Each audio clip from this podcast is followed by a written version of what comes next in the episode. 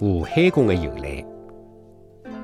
当初朱元璋做了明朝开国皇帝，就立陈元伯为上海县城隍老爷神。到了清朝同治年间，朝廷经常虚空而告急。近来边关军情急，北方天灾重，而国库已经是兜底空。同治皇帝是六岁坐皇位，实行的是两太后垂帘听政。伊虽然掌握实权，但十多岁的小皇帝没啥治国的才能，只为一再盯牢江南百户，限期七天突击高粱进京。而眼睛一眨，已经到了第六天，皇帝接到奏报讲，老天不帮忙，江南连日大雾。运粮船队恐怕难以按时到京。小皇帝急得要死，但是对这个天象无法立传。伊问问太后，太后也只会是叹叹气。第七天老清早，小皇帝刚上朝，就接到了奏报，讲江南百户部队已经辣辣午门候旨。皇帝急忙发令。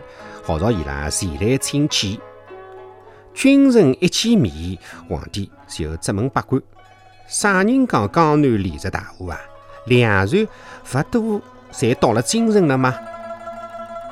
吴台慌忙回答：“鲁豫大雾确实是实情。”皇帝勿相信，那伊拉个粮船哪能会得自己到京的呢？吴台回答讲。我你辣辣湖海当中无法行走，而万难之际，眼看碰着的是神灵相助。何里个神灵啊？小皇帝马上要问了。吴台回答：勿晓得来了何里个神仙，辣辣大雾当中亮出了三盏大灯笼。我呢就跟随伊速速前进，真是苍天有眼，皇上神明。我呢转眼就到了京城。皇帝得意万分，好奇地问：“一个灯笼浪向有啥个标记伐？”